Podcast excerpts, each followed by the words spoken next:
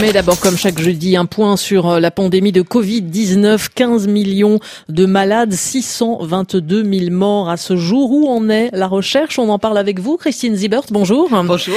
Alors d'abord, il y a la course au vaccin qui se poursuit. Cette semaine, les États-Unis ont annoncé qu'ils mettraient près de 2 milliards de dollars sur la table pour obtenir 100 millions de doses d'un potentiel vaccin développé avec l'Allemagne. Mais Christine, c'est le Brésil qui, aujourd'hui, est le premier pays à lancer les tests de phase 3, c'est-à-dire c'est-à-dire euh, dernière phase des essais cliniques avant l'homologation d'un vaccin chinois. Oui, il s'agit du vaccin chinois Coronavac et c'est une jeune médecin de 27 ans qui a été la première à se déclarer volontaire pour le tester. En tout, 9000 volontaires, tous font partie des personnels de santé, vont recevoir au cours des trois prochains mois des injections de ce vaccin. L'institut qui mène ces tests, à savoir l'Institut public brésilien de Putantan, doit produire 120 millions de doses au début de l'année prochaine si les résultats sont concluants. Le Brésil évidemment très intéressé hein, par euh, la vaccination. Christine, c'est un pays particulièrement touché par le Covid-19. Oui, le Brésil est même le deuxième pays le plus touché au monde après les États-Unis. Plus de 80 000 décès, plus de 2,1 millions de personnes contaminées, dont le président Jair Bolsonaro et plusieurs membres de son gouvernement qui se trouvent tous en quarantaine. Donc oui, les Brésiliens sont pressés, ils veulent au plus vite trouver des vaccins efficaces. Il y a un autre vaccin qui est lui aussi en phase 3 des tests depuis la fin juin déjà.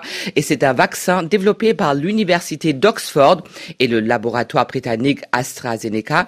Et selon une publication de la revue médicale britannique The Lancet, ce vaccin britannique génère une forte réponse immunitaire. Autrement dit, les résultats sont encourageants et et cela vaut également pour un autre vaccin, un projet chinois, cette fois-ci du groupe CanSino Biologics, toujours selon la revue The Lancet. Il y a donc de l'espoir, Christine, et il le faut, hein, parce que le virus est bien là. Il est même possible que la maladie se transmette par voie aérienne. Oui, et l'hypothèse est sur la table depuis un moment. Ça fait des mois que le coronavirus a été détecté sur des objets dans des chambres d'hôtel ou d'hôpital et aussi en suspension dans l'air, mais il n'avait pas été possible de démontrer que ces particules virales en suspension était suffisamment intacte pour se répliquer et provoquer une infection, eh bien aujourd'hui, une équipe de chercheurs de l'université du Nebraska a pré-publié une étude pour prouver que oui, la voie aérienne est une composante de la transmission. Alors, cette étude n'a pas encore été examinée par le comité de lecture d'une revue scientifique.